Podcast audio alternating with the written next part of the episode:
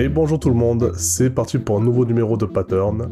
Je suis en présence de Aziz Goumiri, qui est game designer et directeur créatif sur euh, le jeu Day Not Monsters. Est-ce que je l'ai bien prononcé, euh, Aziz? Not Monsters, mais oui, très bien.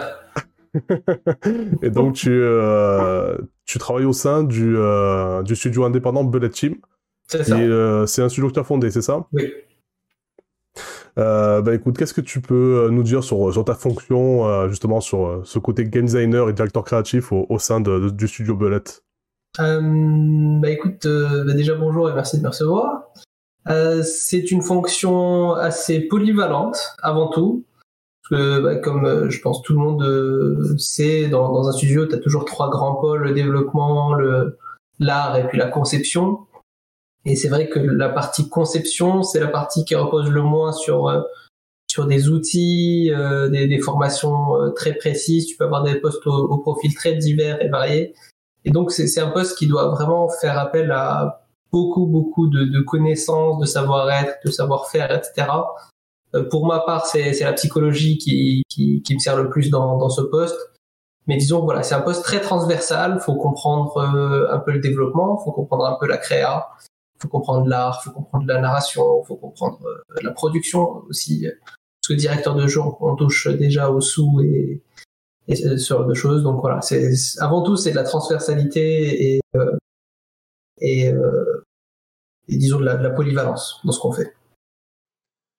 Euh, T'as suivi quel parcours et quelle formation pour arriver justement jusqu'à ces compétences de game designer, de directeur artistique? Ou créatif Alors directeur créatif, c'est ça, parce que ouais. on a une directeur, a une directrice artistique dans, dans, dans l'entreprise. Euh, mon parcours, il a commencé avec de, j'ai commencé avec une école euh, d'ingé, enfin les deux années de, de prépa. Euh, c'était à Angers, et donc j'ai fait de l'informatique, de la programmation pendant deux ans. Alors ça me plaisait pas du tout à l'époque. Je pense que si je, si reprenais aujourd'hui, ça me plairait, mais à l'époque, ça me plaisait pas du tout. donc j'ai fait un master euh, de, de psycho, euh, de ah. psychologie sociale, et ouais. c'est voilà, c'est plutôt là que que j'ai construit aujourd'hui l'essentiel de ce qui me sert en, tant que GD. Euh, euh, c'est plutôt de la psychologie cognitive, c'est-à-dire comment réfléchissent les gens, qu'est-ce qui leur plaît, qu'est-ce qui leur plaît pas, euh, c'est quoi de l'amusement, c'est quoi du fun, comment ça se crée, pourquoi on joue, etc. Euh, et à la suite de ce master de psycho, j'ai fait aussi une école de, management, une école de commerce très classique euh, à, à, Paris, l'IA de Paris.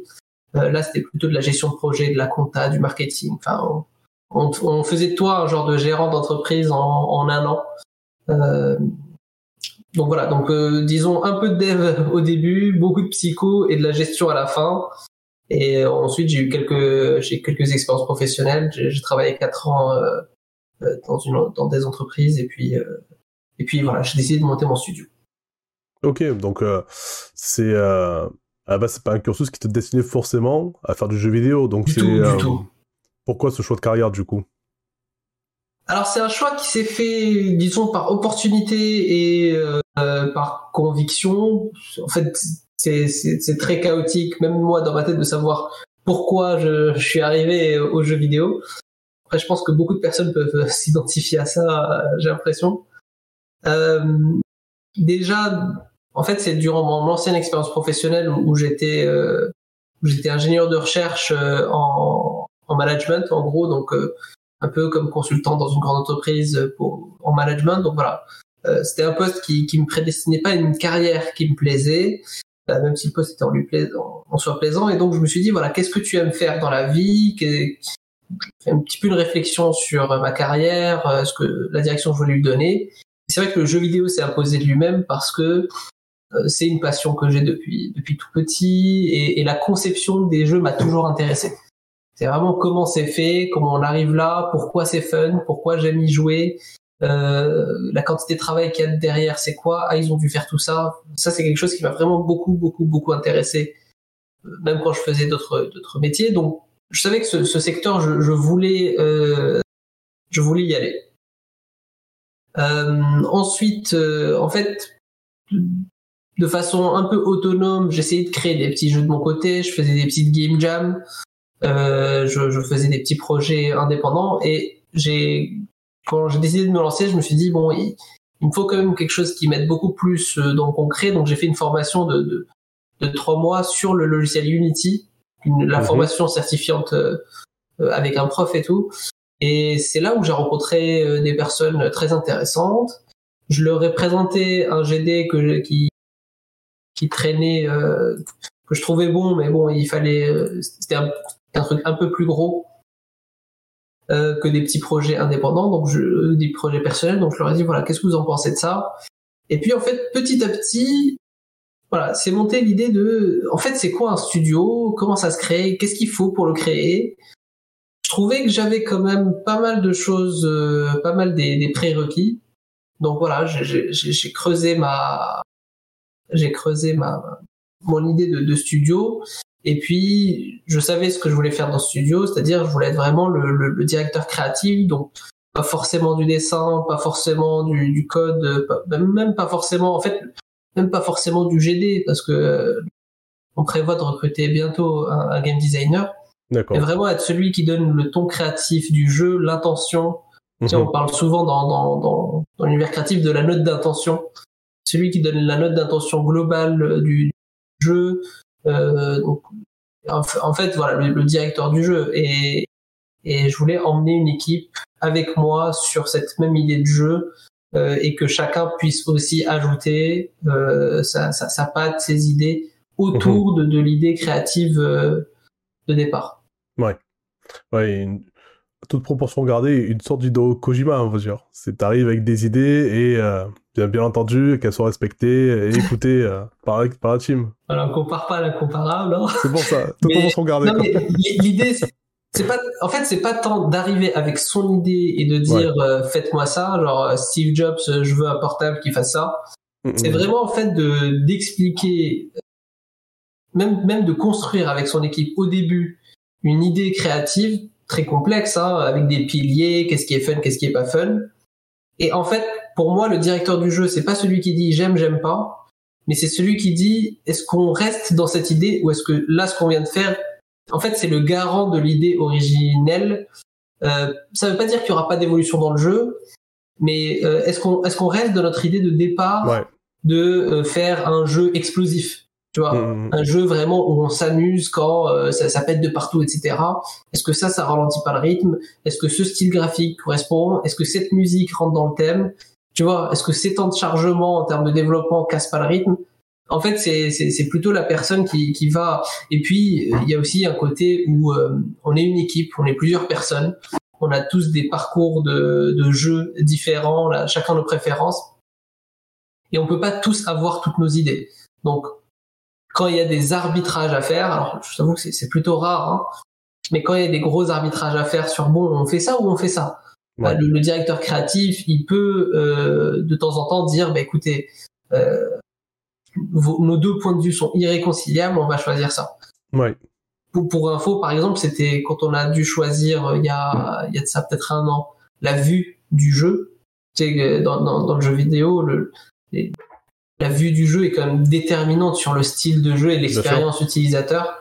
quand on avait la, la vue du jeu à choisir, chaque pôle exprimait ses contraintes.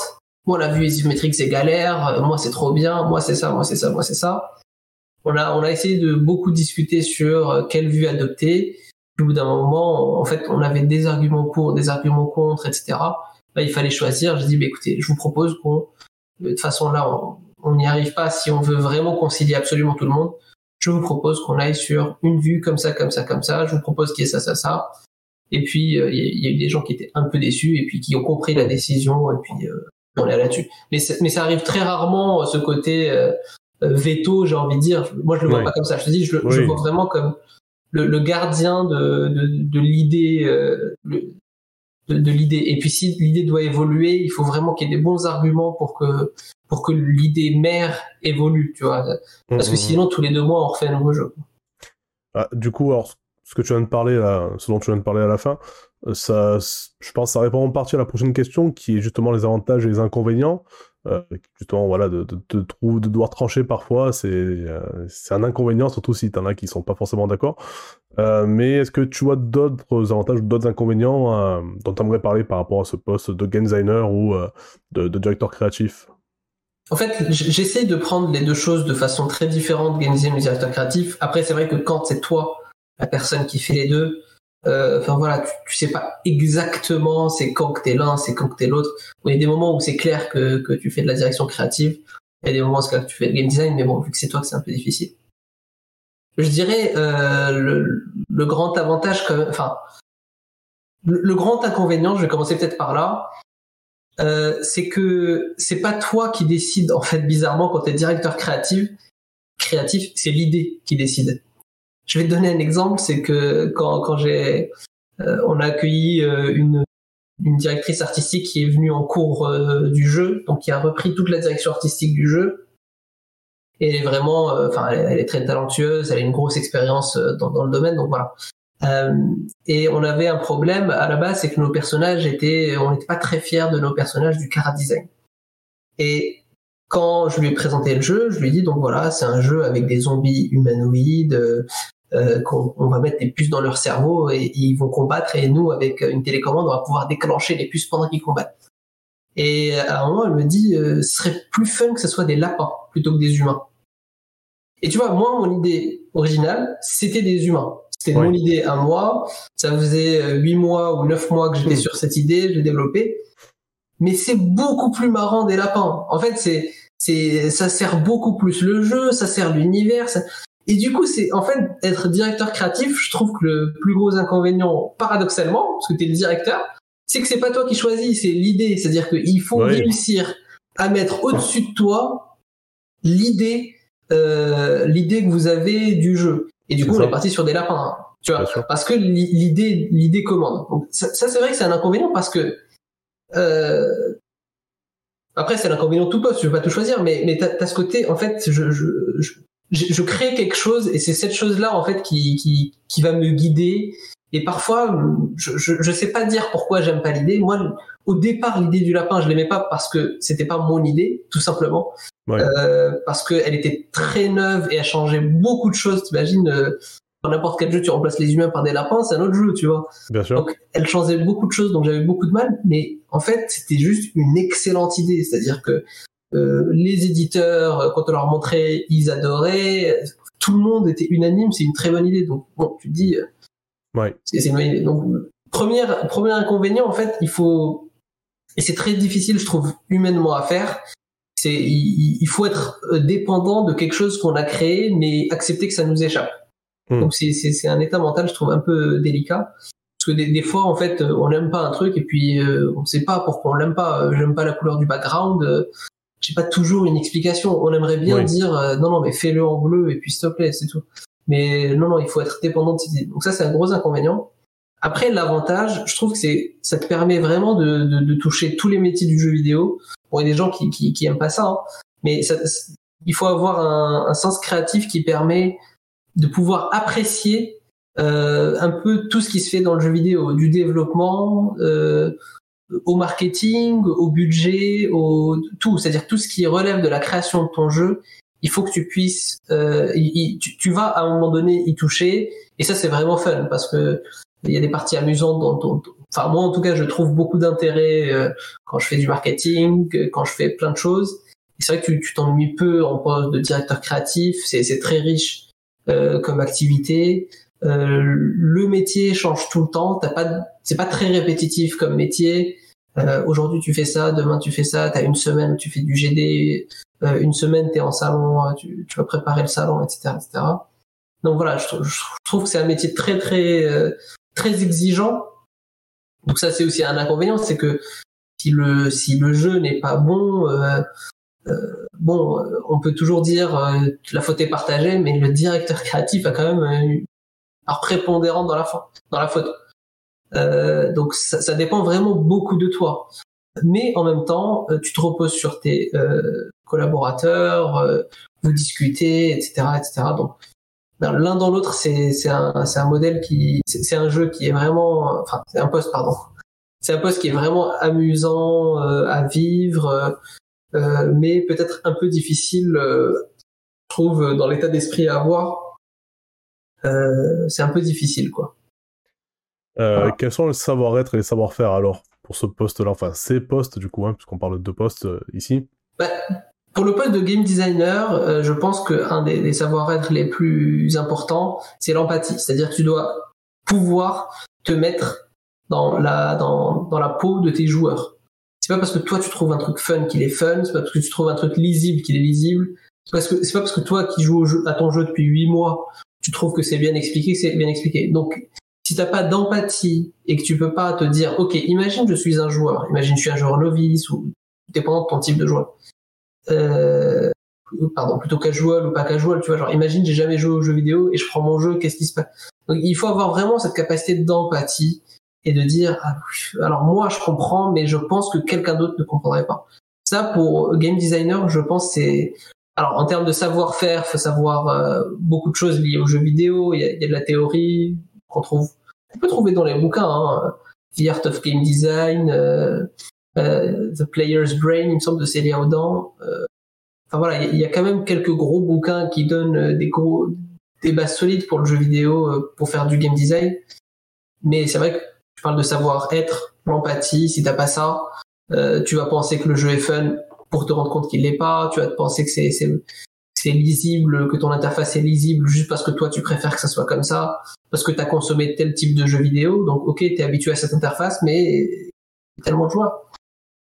Après, pour le rôle de directeur créatif, vraiment c'est l'écoute, je trouve. Euh, la capacité à, à penser contre soi-même aussi, c'est-à-dire que il faut. Je pense que le pire défaut, c'est être. Euh, après, c'est un, un, défaut, mais le pire défaut, c'est être vraiment égocentrique et se dire, euh, en fait, j'ai des bonnes idées, tu vois. Ça, ça c'est vraiment. C'est le pire truc, je pense, qu'un qu'un directeur créatif puisse se dire, mes idées sont bonnes, en fait. Je, je, je, produis des bonnes idées. Et du coup, quand je produis une idée, euh, en fait, par essence, elle est bonne. Euh, ou, ou, ou quelqu'un d'autre, genre mon artiste, elle produit des bonnes idées. En fait, il faut toujours avoir cette capacité de questionnement, de et, et, et si la réponse vient de l'extérieur, c'est beaucoup, beaucoup, beaucoup mieux. Si c'est quelqu'un d'autre qui te dit que ton jeu est bien, si c'est un, un quelqu'un qui a beaucoup d'expérience, un éditeur, euh, dix éditeurs euh, plutôt que un, mais si, si la réponse vient de l'extérieur, c'est très bien parce que tu peux te dire, ok, c'est des gens compétents, super. Bon, la réalité, c'est que t'as pas toujours accès euh, à 10 éditeurs pour qu'ils valident toutes tes idées. Donc, il faut trouver un moyen de dire est-ce que mon idée que j'aime, est-ce qu'elle est bonne? Et tu vois, ça, je pense qu'il faut, faut avoir cette capacité de prendre du recul par rapport à soi, ne pas être égocentrique, savoir lâcher des choses auxquelles on tient. Euh, je te dis, c'est des humains, c'est des lapins. Je tenais à ça, hop, euh, c'est lâché. Euh, donc voilà, un, peu de, de, de l'humilité aussi, de se dire c'est normal de rater. Donc c'est vraiment tout, tout c'est beaucoup plus, je trouve que c'est beaucoup plus des capacités humaines euh, après, en termes de savoir-faire, je trouve que le directeur créatif, il doit savoir comment se passe, euh, enfin comment se font la plupart des, autres de ces, des métiers qui sont euh, liés à lui. C'est-à-dire, je je peux pas être complètement euh, complètement aveugle de, de, du travail d'un développeur, par exemple. C'est pas possible parce que je vais toujours demander la lune et je sais jamais comment c'est fait, et puis je m'énerve quand c'est pas fait, et puis ah bah, pourquoi c'est pas fait? Pourtant j'ai demandé, l'idée est bien. Donc voilà, il faut comprendre comment se fait, euh, comment se code le, jeu à peu près. Jamais rentrer dans le détail, bien sûr. Hein. Euh, faut comprendre comment se fait une animation, qu'est-ce qui peut se faire, qu'est-ce qui peut pas se faire, euh, qu'est-ce qui est chronophage, qu'est-ce qui n'est pas chronophage. Donc le, le son aussi. Euh, donc je trouve que c'est un métier qui demande en termes de savoir technique une certaine polyvalence. Donc et, et, et moi je suis convaincu que pour bien faire quelque chose, il faut que ça t'intéresse. C'est-à-dire que c'est très difficile de faire un truc qui te qui t'ennuie. Si euh, euh, si le game design ça t'ennuie, c'est très difficile que tu, tu, sois directeur créatif parce que pouvoir faire ça longtemps, s'intéresser, lire des articles, etc. Et c'est vrai que bon, moi j'ai ce côté où euh, tout ce qui fait un jeu vidéo à peu près euh, m'intéresse, de la QA, euh, je fais beaucoup de QA, c'est-à-dire juste tester le jeu pour pour voir si si tout est à la bonne place euh, la QA, au marketing, au plan budgétaire, à la recherche d'investisseurs. Vraiment, vraiment tout ça m'intéresse. Euh, en petite dose, hein, je me verrai jamais faire euh, que QA, etc. Mais euh, et, et, donc euh, voilà, en termes de savoir-faire, faut un peu toucher à tout et surtout être, comme je t'ai dit, être à l'écoute, quoi. C'est-à-dire écouter le marché, les investisseurs, les éditeurs, les avis d'experts, les avis de, du secteur. Parfois, tu devras les ignorer, c'est très difficile, mais parfois quelqu'un qui a 10 ans d'expérience va te donner un mauvais conseil, c'est rare. Mais voilà, donc faut que, en fait, c'est beaucoup plus de savoir-être que de savoir-faire. Et euh, le, gros problème aussi, c'est que tu sais pas si t'as si, si as raison. C'est-à-dire que t'as pas quelque chose qui te dit euh, ah au fait, bah, tu vois, t'es développeur par exemple, t'essaies de faire un truc, ça bug, oh bah tu l'as mal fait ou euh, il faut refaire quelque chose. Directeur artistique, euh, créatif, c'est à la fin que tu sais si ton idée ou directeur du jeu, voilà, c'est c'est à la T'as des, petits indicateurs en cours de route, mais tu sais jamais si au jour le jour, cette idée que t'as prise, euh, cette décision que t'as prise, est-ce qu'elle est bonne, est-ce qu'elle est moins bonne, est-ce que ça, est-ce que ça handicapait ton jeu, est-ce que, est-ce que c'est vraiment l'idée maîtresse? Je, trouve que en, fait, tu, tu, tu, nages dans vraiment beaucoup d'incertitudes, et j'essaye vraiment de me raccrocher, euh, disons, à des grands concepts qui est voilà au service de l'idée, pas de, du porteur de l'idée, au service du marché, euh, pas de son comportement à soi, plutôt du comportement des joueurs. Euh, si je fais un jeu qui m'amuse pas, bon, c'est très difficile, hein, mais si je fais un jeu que moi je trouve moyen, mais que tout le monde trouve bien, voilà, c'est que l'idée euh, porte, débouche sur un marché, quoi. Donc voilà, c'est un peu tout ça. J'ai des grands repères qui, qui me qui me guident, mais euh, c'est pas non plus, euh, c'est pas très facile de savoir si on fait bien son métier ou pas, on va dire. C'est à la fin du bal qu'on paie les musiciens, comme on dit, hein, donc. Euh... C'est c'est à la fin du bal qu'on paie les musiciens. Exactement, voilà. Hmm. À la fin, tu sais si finalement tu as fait un chef-d'œuvre ou euh, un autre jeu sur Steam. Euh, alors, comment se déroule une journée euh, de travail? Alors, on va peut-être pas parler de chaque poste, mais bah, une journée cheap pour toi. Alors, c'est très difficile de répondre à cette question parce que vraiment, je ne sais pas ce que c'est une journée type. en ce moment, je suis en train de faire une levée de fonds, donc j'ai des journées beaucoup plus avec des, bilans comptables et des rendez-vous avec des investisseurs. Euh, donc je pitch mon jeu, je pitch, je pitch, je pitch toujours. Euh, donc là, c'est plutôt, on peut mettre ça sur du marketing. C'est-à-dire que je fais, je fais du marketing, je démarche, etc. Je suis un peu le VRP de la boîte. Euh, il y a mhm. des phases un peu plus calmes en termes d'échéance où je suis plus sur le G, parce que je fais aussi le GD.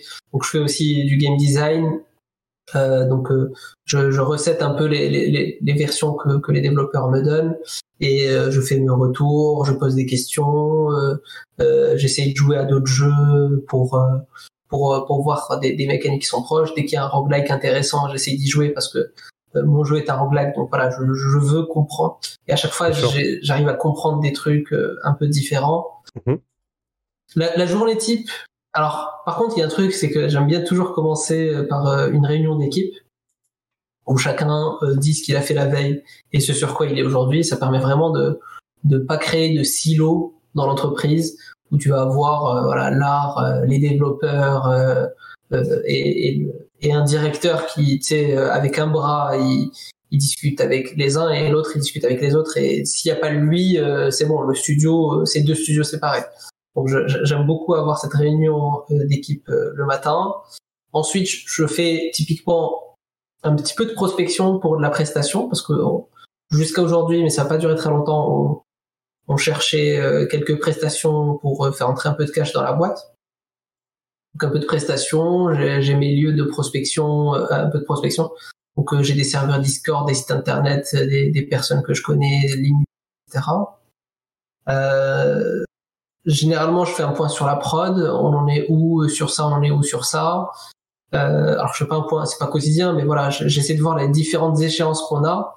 Parce que c'est vrai que peut-être pour les gens qui connaissent pas très bien le milieu du jeu vidéo, ils peuvent se dire, euh, bah, il y a une échéance, c'est la sortie. Euh, tu dois avoir ton jeu prêt euh, à la date que tu as dite. Euh, mais il y a énormément d'échéances.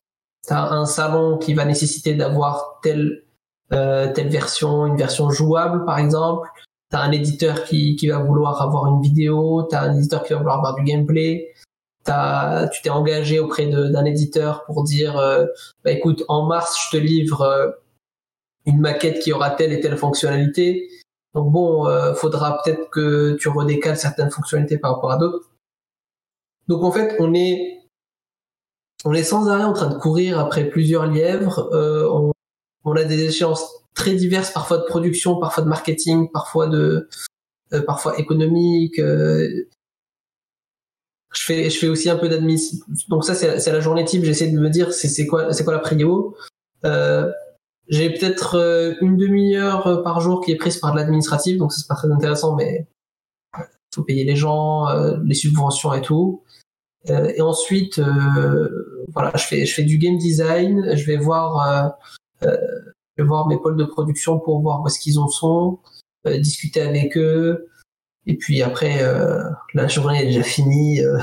Euh, Mais voilà, entre temps, je suis passé par. Euh, il y a des phases vraiment où je vais faire deux semaines de game design, euh, vraiment à fond sur mon document, à fond sur la recette, à fond sur des recherches d'idées, l'itération du test. Je joue 10, 15, 20 fois au jeu pour.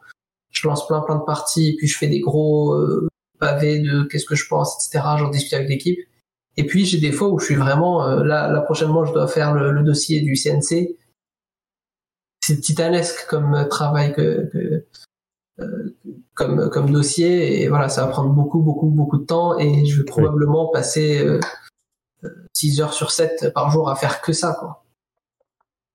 Est-ce que tu peux en dire plus un peu sur ce que c'est ce document du, du CNC alors le, le, dossier du, en fait les dossiers, euh, disons que quand quand tu lances un studio, tu dois faire des dossiers parce que en gros pour financer ta boîte, tu as soit tes sous à toi, soit des argents de, des subventions publiques, soit des argents du prêt bancaire.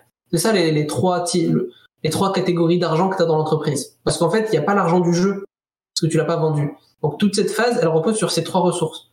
Oh bah tes sous à toi, ils sont faciles à avoir. La banque, c'est un dossier à faire, un dossier bancaire euh, pour l'avoir. Et au milieu, tu as plein plein de subventions que tu peux essayer de toucher auprès de l'État, auprès d'organismes, de, etc. Le dossier du CNC, il y a trois types de dossiers. Tu as une aide à l'écriture.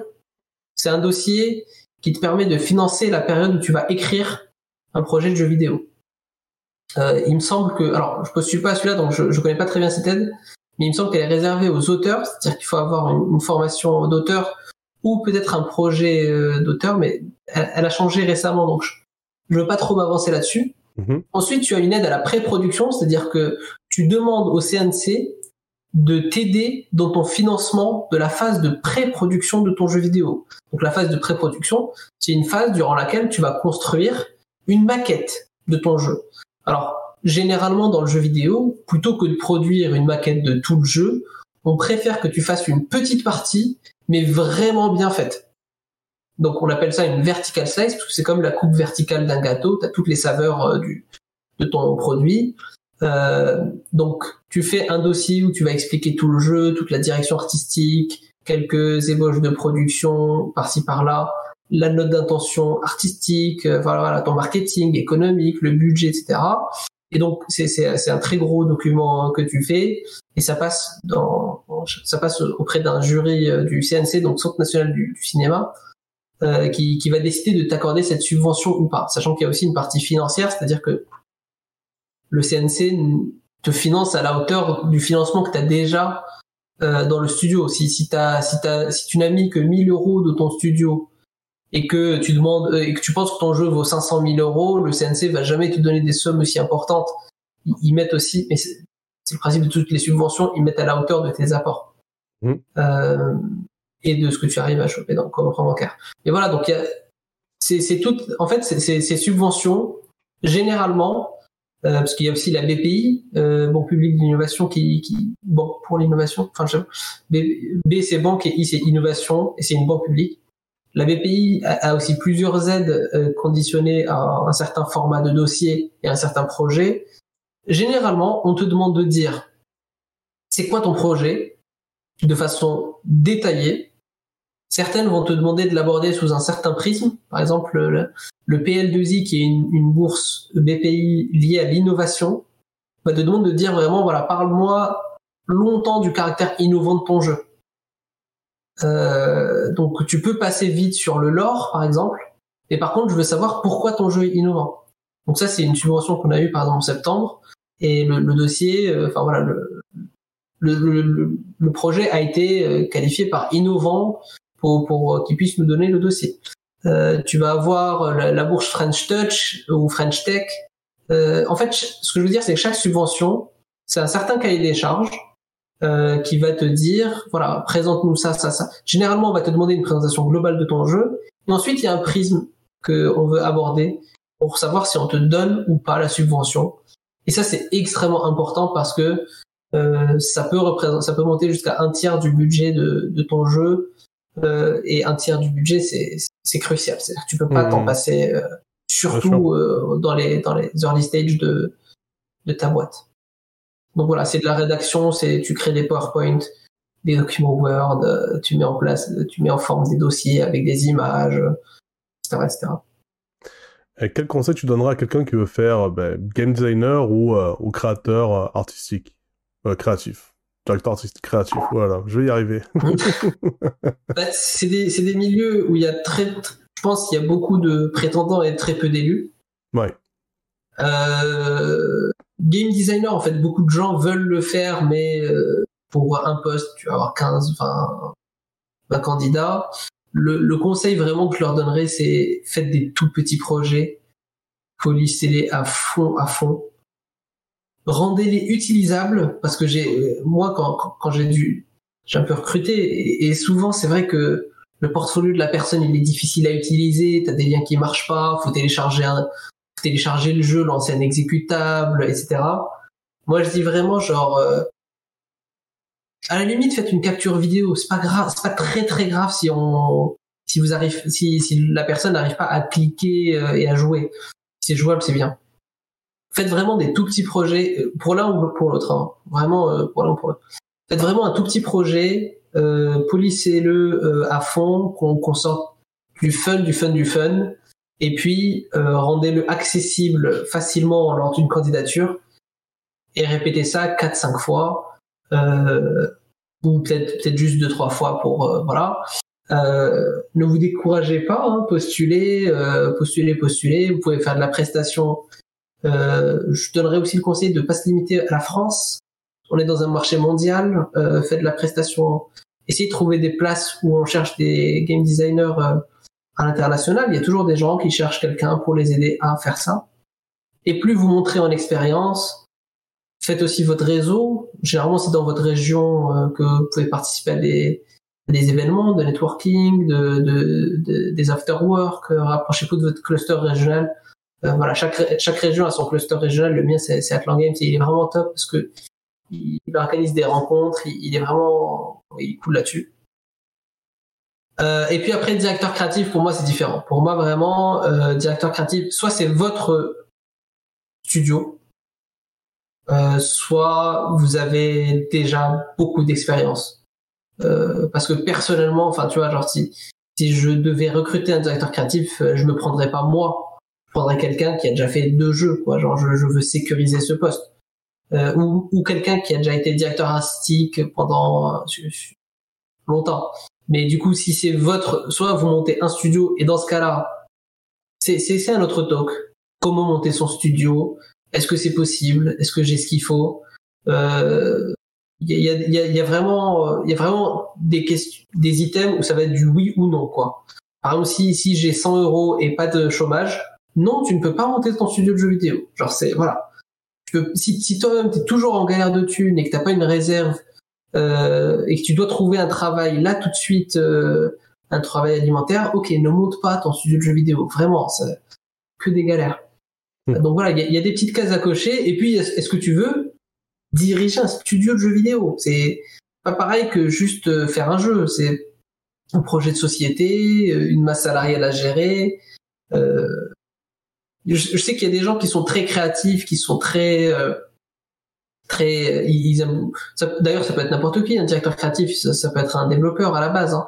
euh, mais il y a des gens que le côté gestion euh, ça, ça repousse un peu j'ai pas envie de gérer une société des gens euh, si on doit licencier quelqu'un si on doit embaucher des gens.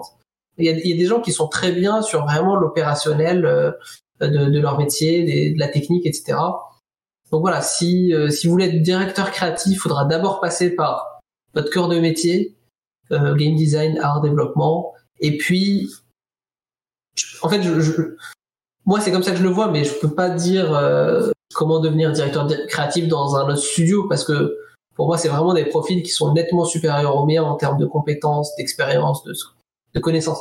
Mais je pense qu'il faut quand même que ces personnes démontrent une certaine polyvalence dans leur approche. Tu peux, je, je, je sais qu'il y a des studios qui ont des, des directeurs, euh, des directeurs qui viennent du narrative design. Il y en a certains qui, qui ont des directeurs qui sont développeurs à la base. Souvent, on prend un GD, euh, enfin quelqu'un qui, qui sait faire du game design, souvent, mais mais pas tout le temps. Ça dépend du type de jeu que vous faites. Donc, pour moi, directeur créatif, c'est c'est presque l'aboutissement d'un corps de métier et qui se dit, ok, je suis prêt à aller euh, à, aller vers d'autres horizons, c'est-à-dire voilà prendre des, responsabilités, des plus, de responsabilités au sein de mon jeu, euh, et je deviens directeur créatif. Mais on commence par euh, généralement voilà bon dans ce que vous faites et puis euh, voilà, ou alors lancez votre studio et, vous tentez quoi. Si tu devais citer un outil ou une méthode ou un logiciel, peu importe, hein, quelque chose qui était qui est important pour toi tous les jours dans ton travail, ce serait lequel? J'ai le droit à Excel ou pas? Si tu veux. On, l'a déjà sorti, donc euh, vas-y. Bon. bah, en fait, je, je dirais ouais, bah, Excel PowerPoint, quoi. Euh, parce que je fais de la gestion, un outil. Bah, Discord, en fait, les outils de communication, c'est vachement important. Euh, moi, j'utilise. Bon, allez, je vais essayer de donner un, un truc vraiment à moi. C'est un, un, site qui s'appelle Milanote. Euh, c'est un genre de draw.io, d'outils de, de mind map. Tu fais des. Moi, c'est comme ça que je réfléchis. J'aime pas faire des, des, GDD qui font euh, 60 pages dans un document Word. Je déteste ça. Euh, je préfère avoir un lieu où tu peux avoir euh, une icône, tu double-cliques, tu rentres, ça, ça fait une image, tu double-cliques quelque part, ça. C'est un truc avec des boîtes, des liens, des, des titres, des cours résumés, etc. Donc c'est un outil qui s'appelle Milanote. Je fais absolument tous mes graphes dessus. J'organise toutes mes idées. Ça me sert aussi comme outil de, de gestion des échéances, parce que voilà, j'ai mon tableau de bord personnel. Et c'est un outil collaboratif, parce que tu peux le partager avec d'autres personnes, etc. Euh, et c'est vraiment, en fait, c'est c'est vraiment comme ma tête en fait, c'est-à-dire que j'organise les choses dedans comme si je l'organisais dans ma tête. Donc euh, voilà, j'ai une partie gestion, hop, j'ai une icône gestion quand je rentre, et, et c'est vraiment très visuel, c'est-à-dire que euh, quand il y a des nouvelles personnes qui rentrent dans l'entreprise et que je dois leur pitcher le jeu, j'ai quelque chose à leur montrer avec des liens, tu vois, genre tu fais ça, après il y a ça, après il y a ça, et c'est pas, je te dis, c'est pas des tartines de texte euh, qui font 3 kilomètres et qui, euh, qui voilà, qui sont et si tu veux chercher quelque chose, faut te rappeler dans quelle page, faire des contrôles F et tout. Là, c'est visuel, c'est pratique, c'est ergonomique, ça c'est construit à peu près comme est construit le cerveau humain, c'est-à-dire par connexion de choses euh, entre elles. Et c'est ce qui me permet de m'organiser. Bon, c'est pas l'outil que j'utilise H24 parce que je te dis euh, Excel pour la gestion, voilà. Euh, PowerPoint pour présenter des choses euh, tout le temps, Discord pour communiquer. Mais un outil qui met, euh, si, si, tu me l'enlevais, franchement, ça serait vraiment la grosse grosse galère. C'est Milanote euh, pour moi. Mais je sais que c'est des plateformes qui existent sous différents trucs, donc euh, oui. chacun a son outil, quoi, comme ça. Bien sûr. Ah, dans le même genre, t'as un peu Slack ou, des. Euh... Après, tu peux, peux peut-être pas faire des mind maps sur, non, euh, sur Slack. Ouais, sur Slack. Euh, bon, ben du coup, dernière question. C'est la question que je pose un peu à tout le monde à chaque fois. Mm. C'est qu'on va sur un monde qui, qui est de plus en plus tourné vers la sobriété énergétique. En tout cas, c'est ça peut a priori la direction qu'on prend. Et euh, bah, comment tu vois le secteur du jeu vidéo évoluer en prenant justement euh, cet aspect-là? C'est une question très intéressante parce que a priori, euh, moi quand je l'entends a priori, ça n'a rien à voir avec le jeu vidéo. Parce qu'en fait, qu'on fasse du jeu vidéo ou qu'on fasse de l'informatique, on a besoin d'un PC, de souris, chaise, clavier, tout ça. Tout ça. Donc tu dis, bon, le jeu vidéo, c'est quoi votre particularité? Déjà, dans le côté production, je pense que dans notre monde, alors moi je pense pas du tout euh, que, que notre monde est en train d'aller vers la sobriété. Je pense que c'est exactement le contraire, c'est on va vers de plus en plus d'usage d'énergie. Euh, tous, les, tous les métiers commencent à avoir des écrans, tous les métiers commencent à avoir des postes avec des souris claviers, euh, je faisais une visite la dernière fois dans un. Qu'est-ce que je peux dire? Euh, En vrai, il y avait un concierge qui, euh, qui au fil des années, euh, c'était un poste de concierge et hop, on lui a donné un ordinateur, alors que lui, à la base, il avait juste un établi. Donc, je pense que moi, ma, vision des choses, c'est que l'humanité est en train d'aller vers de plus en plus de consommation d'énergie parce que ça va faciliter la vie, le confort, la santé, l'éducation, Tu vois, les gamins, on leur donnait des tablettes à l'école. Enfin voilà, combien de temps va durer le tableau de, de l'école, quoi? Combien de temps, dans combien de temps on va le remplacer par un gros Samsung euh, qui pète et qui euh, et avec tu peux faire des trucs avec les doigts. Donc je pense qu'on va aller vers là. Bah, pour résumer vraiment très très grossièrement, je pense que comme toutes les industries ou peut-être même plus, on va être amené à utiliser plus d'énergie pour augmenter la qualité de nos produits, pour augmenter euh, le, le, bonheur que ça procure, diminuer les coûts, etc. Je pense pas que ce soit significatif personnellement. Je pense pas que ce soit significatif dans, le calcul des, émissions à effet de serre. Et je pense pas que le consommateur nous suive non plus sur une démarche de, sobriété parce que lui, il le voit comme une petite dépense et ça, et ça restera toujours une petite dépense. Quelqu'un qui prend sa voiture tous les jours pour aller au travail, est-ce que quand il allume sa play, c'est là qu'il génère le plus d'émissions, tu vois? Donc je pense, d'un point de vue consommateur, lui, il va, il va pas voir ça comme une dépense. Et, je pense juste qu'il faudra qu'on produise une énergie bien plus verte et qu'on soit, enfin, qu'on gaspille pas, quoi, qu'on qu essaie vraiment de l'utiliser au mieux. Merci d'avoir écouté Pattern, l'émission dédiée aux produits jeux vidéo d'aujourd'hui et de demain. Ce programme est disponible en vidéo sur YouTube et en écoute sur plusieurs plateformes comme Spotify, Apple Podcasts et plein d'autres. Vous pouvez réagir ou poser vos questions en commentaire, j'y répondrai dès que possible.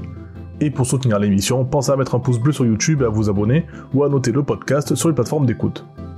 Pour finir, je vous invite à découvrir notre chaîne Twitch et nos autres émissions sur le site burnafterstreaming.fr. A bientôt